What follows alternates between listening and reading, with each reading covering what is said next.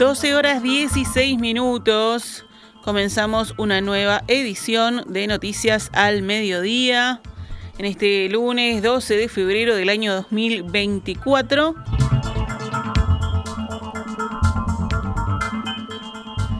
El presidente Luis Lacalle Pou adelantó que los nombres de los nuevos ministros se conocerán luego de su discurso ante la Asamblea General el 2 de marzo.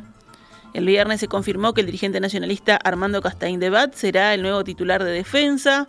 Sustituirá a Javier García, que retornará al Senado el mes que viene para participar de la campaña electoral.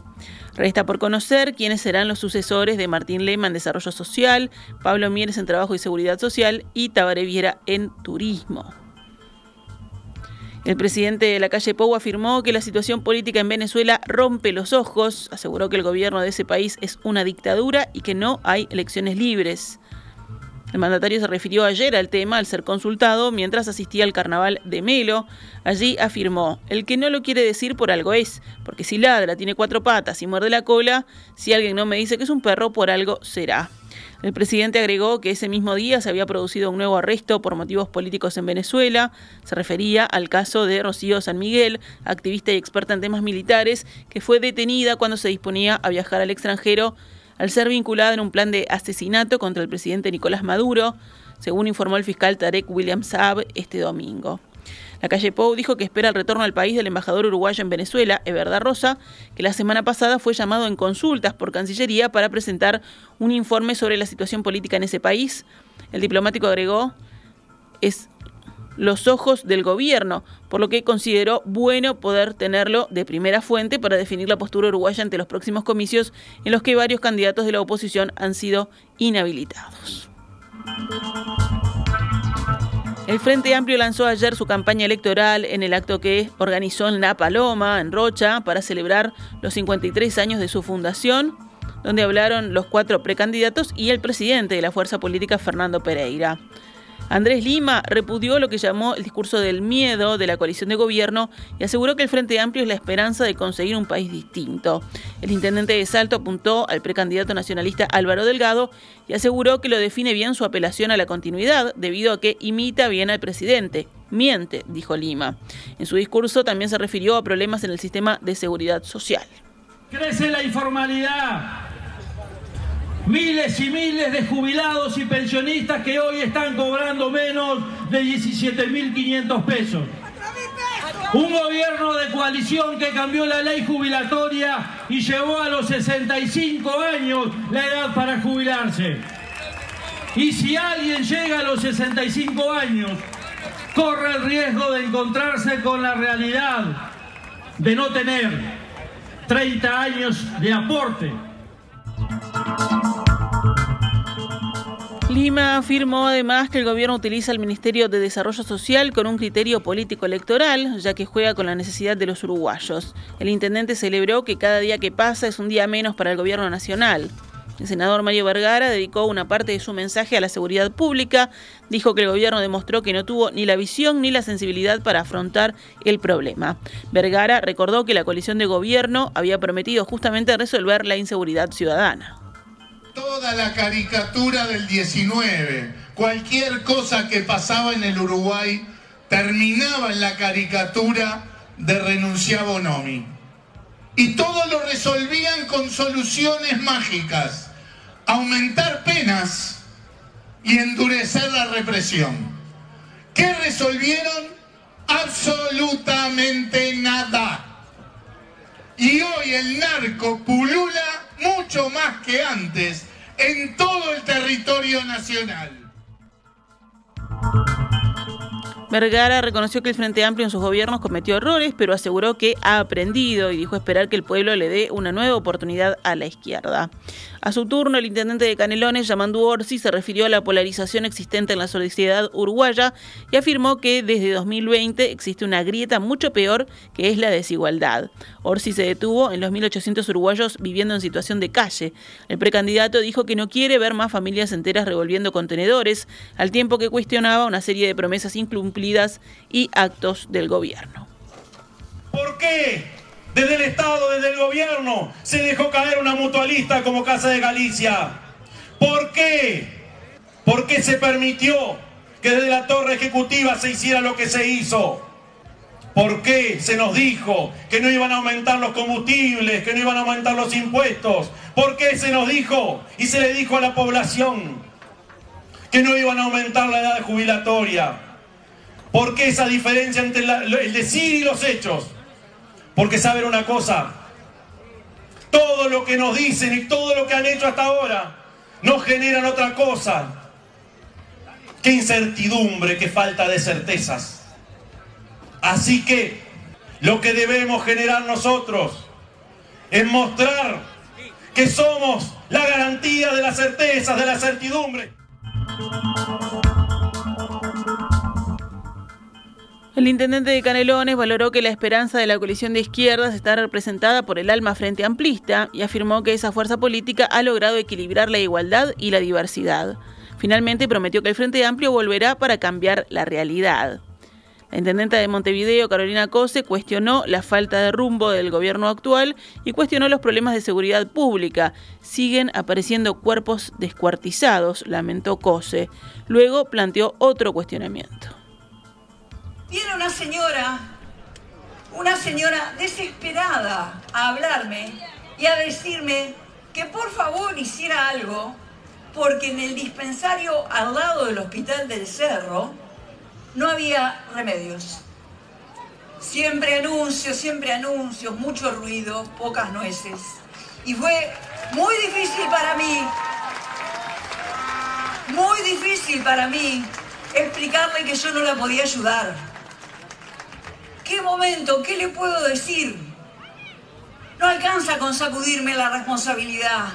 ¿Qué puedo decirle a una persona que desesperada me viene a decir no hay remedios al lado del hospital. Falta rumbo. Tenemos que cambiar la realidad. Vamos a cambiar la realidad. a los Frente Amplistas a tender la mano a más personas para que se sumen a esta transformación de la realidad. Seguimos adelante con más información. Luis Fraschini, uno de los veedores que el Ministerio de Salud Pública había colocado para controlar a Casa de Galicia, rechazó haber recibido presiones desde el gobierno para alterar sus informes sobre la mutualista. Sí reconoció que le sugirieron un cambio. El pasado viernes, Fraschini declaró ante el fiscal especializado en delitos complejos, Gilberto Rodríguez, que investiga el proceso de cierre de la institución. Su declaración se produjo luego de que el abogado de Casa de Galicia, Martín Reyes, dijera ante el mismo fiscal que Fraschini había comentado que había recibido presiones del gobierno para modificar su informe sobre la situación financiera de la institución. Hablando con la prensa a la salida de la sede fiscal, Fraschini declaró que en ningún momento sintió presión por parte del gobierno y si bien deslizó que alguien le sugirió un cambio, aseguró que no hizo lugar. Y luego agregó que en realidad nunca alguien le pidió una modificación. Él tuvo conocimiento de que yo había declarado en determinado momento, está Fiscalía además, de que nos habían sugerido este, un cambio. Después todo lo demás es interpretación del doctor Reyes. ¿Y cuál era ese cambio? No, no, no, no, no, no, no, llegamos a dar pie para que para, para, para conversar el cambio, porque ya le digo, yo no, no, tengo 12 años de trayectoria en el ministerio, tuve 12 años de trayectoria en el ministerio, y casi todos en cargo de jerarquía por no decirle todo. Y nunca, cuando yo solicité un, un informe, nunca se me sugirió ningún cambio. El Ministerio de Defensa sancionó con 30 días de arresto a rigor al teniente Nelson Duarte, que viene denunciando irregularidades en el ejército desde el año 2014. La sanción, de las más duras en la escala de las Fuerzas Armadas, fue por ir la semana pasada al programa Desayunos Informales de Canal 12 y dar detalles de estas irregularidades. Allegados a Duarte, citados por el observador, transmitieron su sorpresa por la celeridad con que fue emitida la sanción y enfatizaron en que sus denuncias se han investigado con lentitud. También dijeron que hace tres años lo obligan a quedarse en su casa y cobra sin ir a trabajar, pero eso no le llamó la atención al ministro para actuar en forma urgente y se preguntaron por qué no había nadie investigando ni sancionado por esto. Por su parte, fuentes del Ministerio de Defensa dijeron que la sanción era inevitable debido a que Duarte cometió una falta institucional grave. Relataron que hay un artículo que prohíbe expresamente referirse a temas funcionales en público y el teniente dio una entrevista en Canal 12, por lo que las autoridades no pueden decidir cuándo aplican o no el reglamento.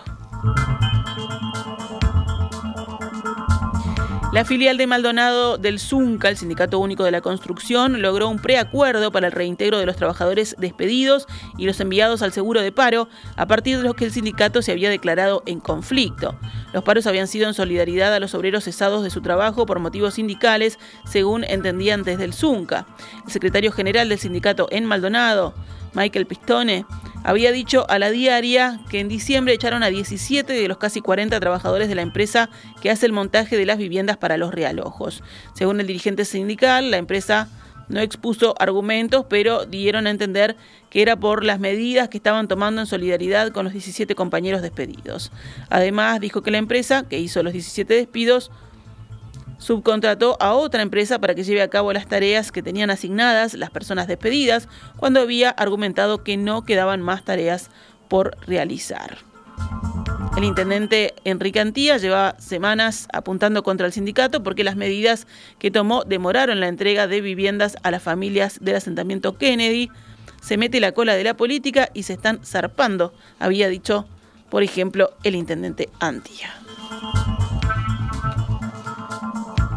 En Río Negro, la Intendencia no devolverá las multas ya cobradas tras polémicas por radares. El intendente Omar Lafluf defendió el funcionamiento de los dispositivos y dijo a la diaria que no se devolverá el dinero a quienes ya pagaron las multas y en cambio se perdonarán 24.000 que no fueron abonadas para así evitar cualquier potencial conflicto con la empresa adjudicataria Test Lights.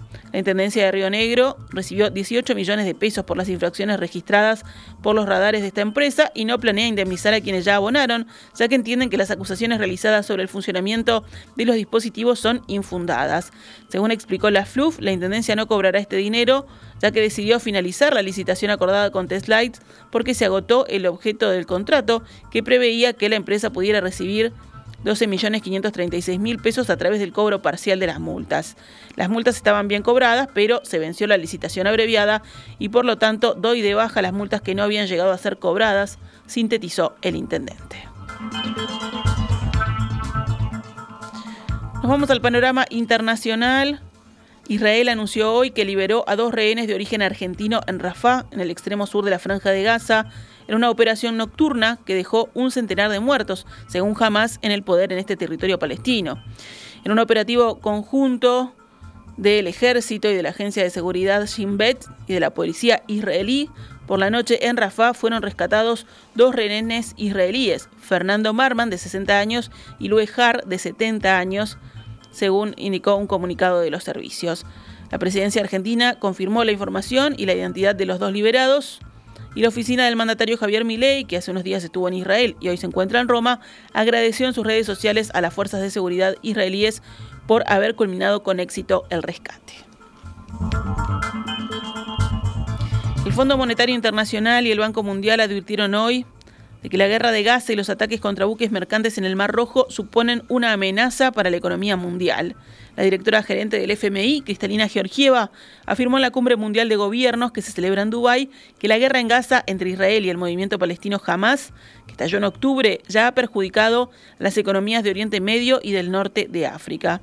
Ahora mismo vemos un riesgo de propagación en el canal de Suez, dijo Georgieva en referencia al paso que conecta el Mediterráneo con el Mar Rojo, unas aguas donde los rebeldes hutíes de Yemen lanzaron una andada de ataques contra buques que consideran vinculados con Israel. El presidente del Banco Mundial, Ajay Banga, afirmó en el mismo evento que lo que está ocurriendo en Gaza, pero también los desafíos de Ucrania y el Mar Rojo son los principales retos para las perspectivas de la economía mundial. En deportes, Nacional y River Plate abrirán esta semana la disputa de una nueva temporada del fútbol uruguayo. Será el viernes a las 20 y 30 horas en el Gran Parque Central. La primera fecha del torneo Apertura continuará el sábado con Fénix Danubio en el Parque Capurro y el choque entre dos recién ascendidos, Miramar Misiones y Progreso, que se enfrentarán en el Parque Palermo. El sábado también jugarán Deportivo Maldonado y Boston River en el Domingo Burgueño. El domingo Cerro recibirá a Wanderers en el Estadio Luis Trócoli y Racing y Liverpool se enfrentarán en el Parque Roberto. La fecha la cerrarán Peñarol y Cerro Largo que jugarán en el Estadio Centenario.